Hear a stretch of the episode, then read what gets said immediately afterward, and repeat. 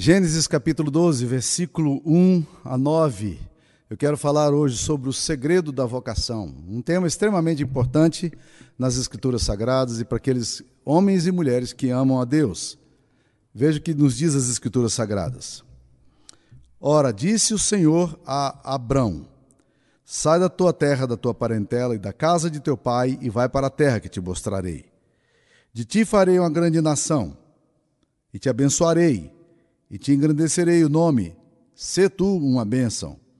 Abençoarei os que te abençoarem e amaldiçoarei os que te amaldiçoarem. Em ti serão benditas todas as famílias da terra. Partiu, pois, Abrão, como lhe ordenara o Senhor, e Ló foi com ele. Tinha Abrão setenta e cinco anos quando saiu de Arã. Levou Abrão consigo a Sarai, sua mulher, e a Ló, filho de seu irmão, e todos os bens que haviam adquirido, e as pessoas que lhes acrescentaram em Arã. Partiram para a terra de Canaã e lá chegaram. Atravessou Abrão a terra de Siquém, até o carvalho de Moré. Nesse tempo os cananeus habitavam essa terra. Apareceu o Senhor a Abraão e lhe disse: Darei à tua descendência essa terra. Ali edificou Abrão um altar ao Senhor que lhe aparecera. Passando dali para o monte ao oriente de Betel, armou a sua tenda, ficando Betel ao ocidente e Ai ao oriente. Ali edificou um altar ao Senhor e invocou o nome do Senhor. Depois seguiu Abrão dali, indo sempre para o sul, para o Negev. Essa é a palavra de Deus, que nós vamos nesse momento estudá-la. Meus queridos, o que nós temos aqui em Gênesis 12 é o chamado de Deus dando vocação a Abraão. É bom lembrar um pouquinho do que está acontecendo. Abraão é, morava onde hoje é o Iraque. Ele morava na região da Mesopotâmia. E ele morava perto do rio Eufrates. Ali havia uma pluralidade de deuses tremendas. Muitos deuses se manifestavam e eram reconhecidos e eram adorados, e nichos de, de altares eram construídos, como todas as civilizações pagãs em, em, em, normal fazem. Abraão cresceu no meio desse, dessa pluralidade de divindades. Mas um dia, Deus, o Deus das Escrituras Sagradas, se manifesta a Abraão e lhe chama: Abraão, sai da terra do teu pai sai da tua parentela e vai para a terra que lhe mostrarei. De ti farei uma grande nação, e em ti serão benditas todas as famílias da terra. Que chamado maravilhoso, que vocação maravilhosa, que coisa surpreendente. Pois bem, é importante pensar nessa questão da vocação, porque Deus não chamou Abraão, ou Abraão posteriormente, para ser um pastor. Deus não chamou para ser um missionário, no sentido mais estrito da palavra. Deus lhe deu uma vocação. E é sobre essa questão da vocação que eu queria falar para vocês, porque o termo vocação, na espiritualidade cristã, ele evoca algumas coisas que eventualmente não tem absolutamente nada a ver com a teologia bíblica. O que, que é vocação? Em geral, quando você fala, fulano de tal tem uma vocação, nós estamos falando de alguém que decidiu ir para o campo missionário, ou decidiu ser um evangelista, ou decidiu ser um pastor, então ele tem uma vocação para o ministério. Mas vocação, no sentido bíblico da palavra, ele é bem mais amplo do que isso. Ele abrange áreas que a gente diria, áreas seculares. É vocação. E uma das coisas mais sérias que nós temos hoje é desfazer esse conceito errado de vocação que se construiu na história, onde colocava-se e coloca-se até hoje a vocação pastoral e ministerial como a vocação mais sublime, quando na verdade todas as vocações chamadas por Deus são vocações sublimes e cumprem um papel na história que Deus nos coloca para executar. Veja um exemplo simples presente aqui perto de nós, embora não tão perto em termos de de tempo. Nos idos de 1920, um, um, médico cristão chamado Dr. Gordon, ele, ele homem que amava o Senhor, um jovem que amava o Senhor, com a qualificação na área de medicina. Ele queria muito servir a Deus no campo missionário. Ele sentia um chamado para servir a Deus em outros países. Mas ele nunca tinha ouvido falar da possibilidade de ele servir a Deus em outros países, se não fosse um missionário ou um pastor. E ele não tinha definitivamente vocação nem para ser missionário nem para pastor. Isso aconteceu alguns anos, até que um dia, ele assistindo uma conferência missionária, um pastor pregando disse que Deus pode chamar-nos com diversas profissões para exercer a vocação que ele tem para nós. E aquilo foi um enorme alívio para o Dr. Gordon. Sabe o que ele fez? Ele largou a terra dele e veio para Rio Verde, que naquela época, meus queridos irmãos, era uma terra que não tinha praticamente ninguém. Eram pequenas vilas ali, Jataí, Mineiros, Rio Verde, sudoeste de Goiás. E ali em Rio Verde ele construiu um, um hospital que se tornou uma referência para toda aquela região, que é o Hospital Evangélico de Rio Verde. Ele estava servindo a Deus agora com a vocação que Deus lhe tinha dado. Deus lhe tinha dado o chamado para, é, para ser um, um médico. E agora ele estava servindo a Deus no campo missionário. Quando você vai para o livro de Esther, você percebe que Mordecai, o tio de Esther, ele tem uma visão muito clara dessa questão do chamado de Deus na história. Porque Esther, que havia sido criada por ele, era uma menina é, órfã. E ela, então, um dia lá num, num conflito palaciano entre a rainha Vasti e o rei, de repente Esther foi chamada para quê? Para ser rainha. E de repente ela é alçada a uma posição, por ser uma menina muito bonita e muito inteligente, ela é colocada numa posição de destaque que até então ela era figura obscura e desconhecida. Eram filhos de imigrantes. E aí, de repente, Esther agora encontra-se no palácio quando há uma conspiração contra o seu povo. Um homem chamado Amã decidiu conspirar contra os judeus. E Esther, ali no palácio, ela está de certa forma protegida, porque a identidade dela é desconhecida. Mas Mordecai, o seu tio, lhe manda um recado dizendo: Não penses que pelo fato de você estar no palácio, as coisas você está protegida. E ele desafia Esther dizendo o seguinte: Quem sabe se para tal conjuntura como essa fostes elevada rainha? O que ele está dizendo é o seguinte: quem sabe se Deus não te deu exatamente essa vocação para, nesse momento da história, você fazer aquilo que Deus te chamou para fazer. E foi o que ela fez. Ela, então, assumiu um levante contra aquela situação. E o livro de Esther é um livro de, que registra a libertação do povo de Deus. Ou seja, gente vocacionada, não para a missão, nem para o pastorado, mas gente vocacionada para quê?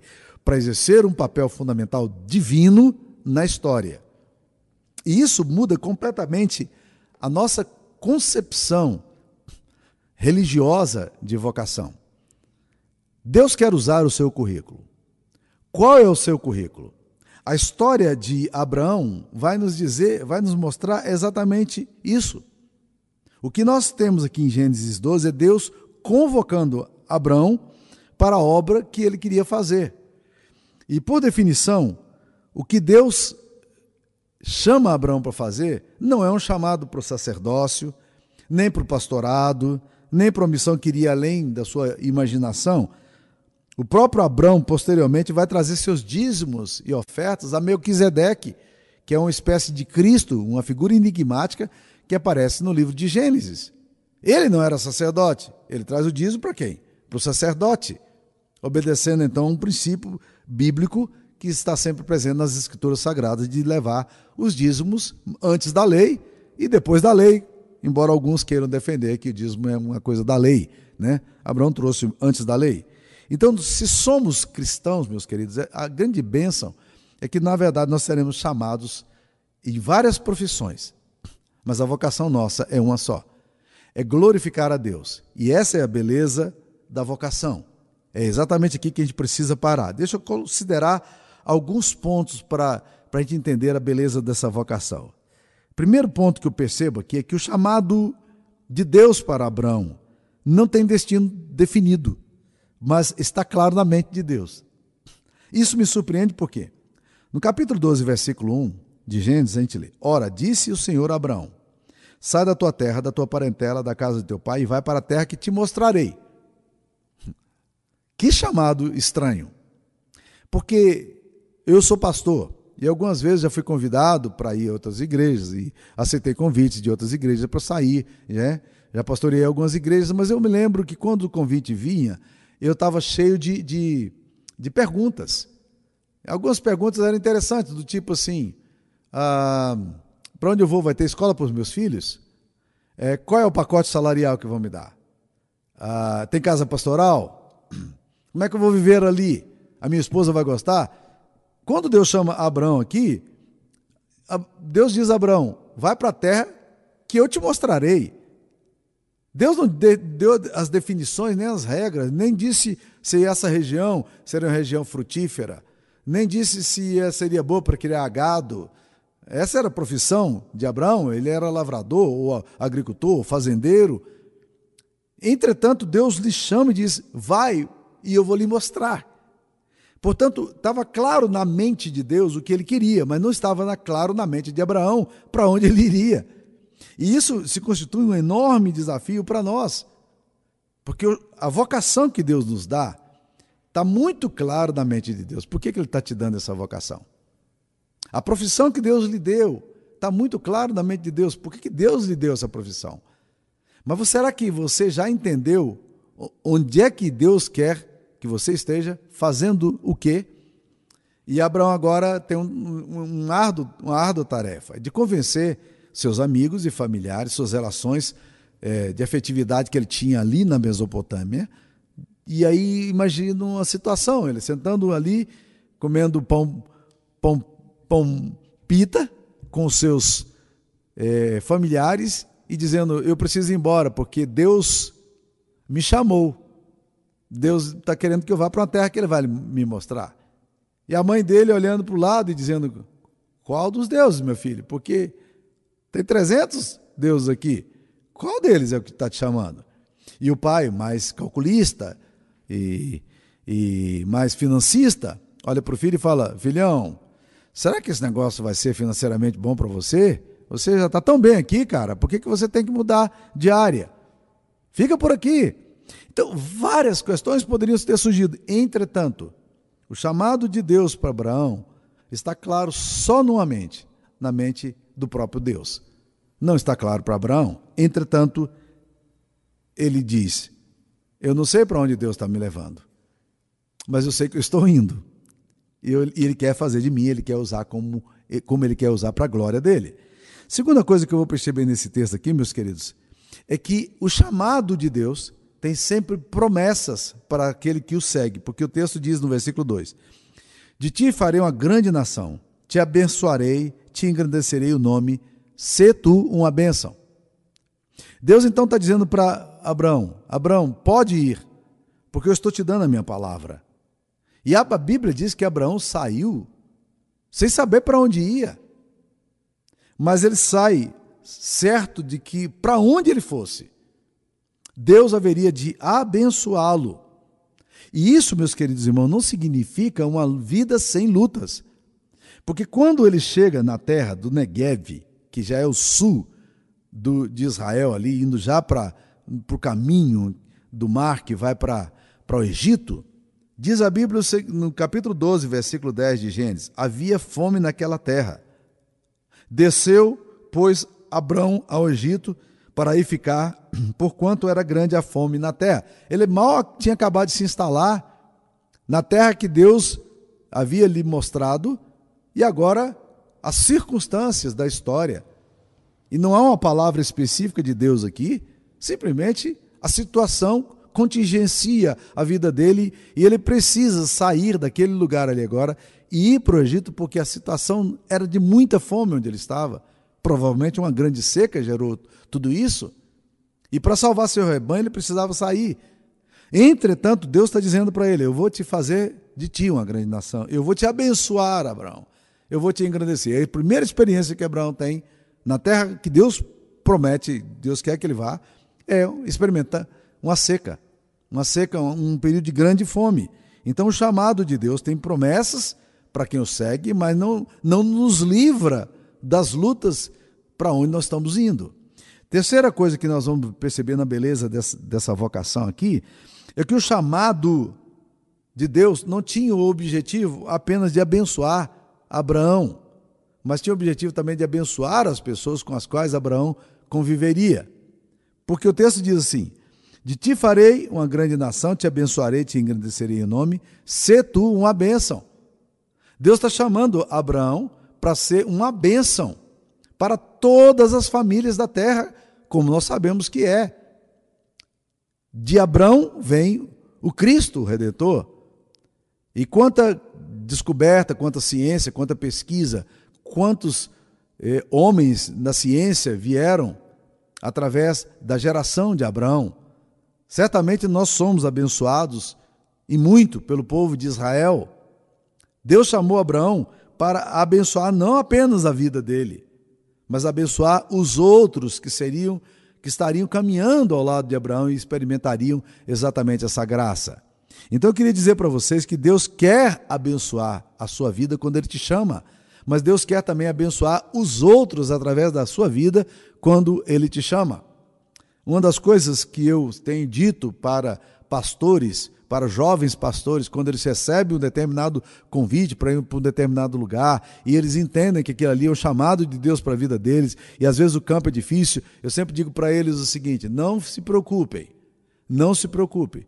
Deus está muito mais interessado na saúde e na integridade da sua família do que você mesmo, porque Deus ama você, mas Deus quer abençoar você. Então vá para ser bênção. Toda vocação divina ela implica em benção para as outras pessoas. E Deus sempre traz, traz bênção para as, os relacionamentos que Ele vai nos dar. Então, toda vez que Deus usar a sua vida, esteja certo de que muitas pessoas serão positivamente impactadas e abençoadas. Então, ao servir, ao pregar, ao exercer liderança, seja no mundo religioso no mundo secular, ou numa estrutura eh, corporativa, num, num cargo do Estado ou numa profissão que você tem, seja onde você estiver, meu querido irmão, seja esse nível técnico, acadêmico, evangelista ou social, você esteja absolutamente certo de que Deus quer ministrar através de você na vida de outros, como fez com Abraão. A vocação contém esse elemento belo, essa coisa maravilhosa de, de ser bênção para os outros. Quarta coisa que esse texto vai nos ensinar sobre a vocação. Olha aqui, no versículo 4 vai dizer uma coisa interessante. Partiu, pois, Abraão, como lhe ordenara o Senhor, e Ló foi com ele. Tinha Abraão 75 anos quando saiu de Arã. 75 anos. E aqui nós vamos para a quarta lição que esse texto nos ensina. É que não existe limite de idade para a vocação. Se você colocar o seu currículo à disposição de Deus, se, se você quiser se inscrever hoje, saiba que as vagas estão abertas independentemente da idade que você tem. E essa palavra é muito importante para nós, porque Abraão não era jovem. Ele não era um, um moço no pleno estado da saúde dele. Para Deus não existe vocação tardia. Toda vocação vem no tempo certo. O convite à obediência e à vocação deve ser atendido quando Deus chamar. Quando Deus disser, use o que você tem para abençoar as famílias da terra. Use o que você tem para me servir, sirva. Por que, que isso é tão prático e tão relevante para nós hoje? Nós estamos vivendo numa geração que tem uma perspectiva de vida prolongada. Cada vez mais estamos vivendo mais. Apesar do sedentarismo, apesar da comida fast food, né? A pesquisa na área, na área de tratamento de infecções, ela melhorou demais. E a, a, essa questão da prevenção de saúde. E o que está acontecendo? Nós estamos tendo pessoas que estão se aposentando com muita saúde, com muita competência, com muita inteligência e com recursos financeiros. O problema é que muitos homens e mulheres de Deus estão chegando nessa idade e estão perdendo a capacidade de se entenderem vocacionados para o seu tempo. É óbvio que os limites, a propriedade vai impor determinados limites, mas meu que, querido irmão, de onde você está, da sua condição financeira, na sua condição de saúde e com a sua idade, independentemente disso, Entenda que Deus quer usar você. Talvez você não vai ser mais líder de, de, vai ser equipante mais de acampamento. Com 65 anos é meio complicado fazer isso. Mas Deus pode te usar em muitos outros ministérios. Então esteja atento para isso. Há um tempo atrás, eu estava conversando com meu amigo Gerson Pacheco, que é o diretor executivo do Child Fund aqui no Brasil. Ele estava me falando, Samuel, nós precisamos criar um ministério é, no Brasil, e ele já tem até nome para isso. E ele queria que eu e Sara eh, nos envolvêssemos com esse ministério, e nós dissemos, nós estamos livres aí, disponíveis para esse ministério. É, o nome do ministério é Seniors in Action. Bonito nome, né? Seniors in Action. São, são pessoas maduras em ação. Ele disse o seguinte: existem muitos executivos, aposentados com bons salários, pessoas com a profissão clara, mas que estão buscando sentido, propósito naquilo que vão fazer e naquilo que estão fazendo. Então, meus queridos, olha o que acontece aqui com Abraão. Abraão era um homem rico, era um homem idoso, e Deus disse: Abraão, junta as malas aí, vamos lá porque você vai agora começar um projeto que eu tenho para você. Louvado seja o nome do Senhor. Deus tem um senso irônico maravilhoso, ele faz as coisas de forma tremenda. Mas eu queria caminhar mais um ponto aqui que eu julgo ser muito importante nesse texto também. Olha o capítulo 12, versículo 7. Apareceu o Senhor a Abraão e lhe disse: Darei a tua descendência essa terra. Curiosamente, logo depois dessa promessa, Deus manda Abraão Abraão tem que sair da terra para ir para o Egito, para depois, mais tarde, voltar. Ali edificou um Abraão um altar ao Senhor que lhe aparecera. Ali naquele lugar, o que que Abraão faz? Ele edifica um altar para o Senhor que lhe aparecera. O que que isso nos leva a pensar, meus queridos irmãos?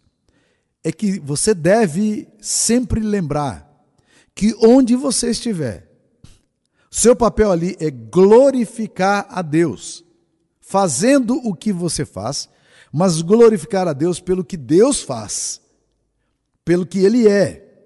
É uma caminhada na qual tudo o que você tem e tudo aquilo que você é deve se transformar numa experiência de adoração. Abraão faz o que ali? Ele edifica um altar ao Senhor que lhe aparecera. Eu preciso glorificar a Deus. Essa era a forma cultica eles faziam um altar. Eu vejo pessoas que cada vez mais têm tido dificuldade para se sacrificar para os cultos que eles precisam dar a Deus. São pessoas que vão se acomodando na sua casa. São pessoas que perdem a capacidade de poder servir a Deus com seus bens. Um sacrifício, meus queridos irmãos, é sempre sacrifício. Um sacrifício é sempre, sempre custa. Aliás, Sacrifício que não custa nada, não vale nada, culto que não custa nada, não vale nada, espiritualidade que não vale que não custa nada, não vale nada, fé que não custa nada, não vale nada. Então, se você tem esse tipo de espiritualidade em que não há sacrifício, sacrifício de louvor, de culto, de bens, você questione, questione a sua, a sua, o seu modelo de adoração. E não para por aqui. Olha aí. No versículo 7 diz aí que Abraão edificou um altar ao Senhor que lhe aparecera. Mas aí ele sai dali e vai para o monte, para o oriente de Betel, arma sua tenda, fica em Betel ao ocidente, e aí, ao oriente, onde ele edificou um altar ao Senhor e invocou o nome do Senhor. Ele mudou outro altar.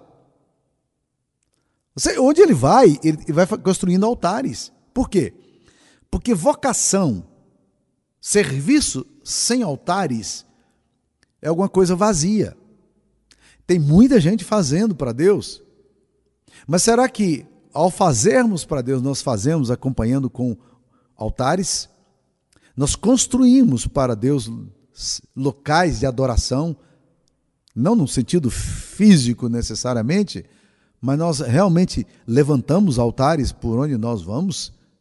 Abraão faz isso aí, e uma característica linda também do filho dele, que aprende isso, Isaac, que Isaac é um homem que não apenas constrói poços, que abençoa muitas as pessoas da região, no deserto, para, para tirar água, que é um, um benefício social e, e, público, mas ele também é um, um homem que aprendeu com o pai a construir altares para onde vai. Os nossos filhos vão aprendendo a construir altares conosco. Os nossos filhos vão aprendendo que nós somos parte de uma mesma comunidade, servimos o mesmo Deus. Como igreja, nós temos propósitos comuns. Existem muitas pessoas hoje que estão vivendo nessa, nessa vibe de desigrejado, mas deixa eu dizer uma coisa para você. O desigrejado não vai deixar legado para os seus filhos, porque os seus filhos não terão identificação na história com o povo de Deus. Você ainda tem um certo vínculo pela sua formação e pelo seu discipulado, mas os seus filhos e netos se perderão na história. Por que é que o povo judeu até hoje tem uma identidade? Os historiadores afirmam que por duas razões. Primeiro, o povo judeu tem uma relação muito profunda com a Torá, com os nabiins, com os livros do Antigo Testamento. Eles identificam isso aqui como revelação de Deus. Então nós precisamos também ser um povo voltado para a Bíblia. A Bíblia dá identidade aos nossos filhos e naquilo que cremos. A segunda coisa que transforma um povo judeu num povo de identidade é o fato de que esse povo se vê como um povo de Deus na história. E nós precisamos estar identificados com o povo. A Bíblia diz que em 1 Coríntios 12, 13, Deus nos batizou em um corpo. Cristianismo isolado não funciona. Eu li essa semana um texto belíssimo do Ricardo Barbosa, quando ele fala do credo apostólico. E nesse credo apostólico, ele diz: Eu creio na igreja. Eu creio na igreja. Não, você não diz isso no credo apostólico? Creio em Deus Pai Todo-Poderoso, Criador dos céus e da terra? Creio na igreja? Você crê na igreja? Abraão é um homem que constrói altares. Onde ele vai, ele quer deixar marcos de que um povo de Deus está ali, de que há um culto ali, e esse culto é um culto público, seus funcionários participam, as pessoas que estão por perto, os estrangeiros que estavam com ele, os vizinhos eram convidados, e ali ele oferecia sacrifício ao Deus que o chamou com santa vocação. Então, qual é o seu currículo, meu irmão? O que é que você tem? Qual é o chamado de Deus? Se você não identificar chamado, você não vai ter propósito, sentido e nem vocação. E isso é péssimo para as pessoas quando envelhecem. E é péssimo para a juventude também. A coisa mais importante não é a profissão que você tem.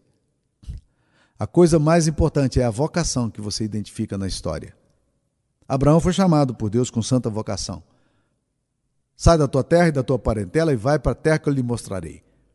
De ti farei uma grande nação, te abençoarei e em ti serão benditas todas as famílias da terra. Se tu uma bênção. É para você ser uma bênção, Abraão. Então, meus queridos irmãos, essa santa vocação transforma os nossos atos humanos, a nossa profissão, o nosso serviço, o nosso caminhar, numa coisa que tem um sentido muito mais profundo, porque não se trata apenas de um realizar, mas tem uma conexão profunda com a eternidade, com Deus a quem nós adoramos. Que Deus abençoe sua vida. Queria orar por você. Vamos orar. Senhor Deus e Pai, aplica essa palavra ao nosso coração e nos desafia a identificar a tua voz na história. Tem misericórdia de nós, ó Deus, e nos abençoe.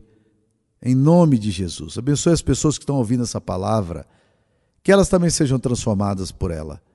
E que essa palavra possa despertar vocações e possa despertar pessoas da, do comodismo, tirando-as para a obra a que o Senhor quer mostrar para elas. Em nome de Jesus nós oramos. Amém.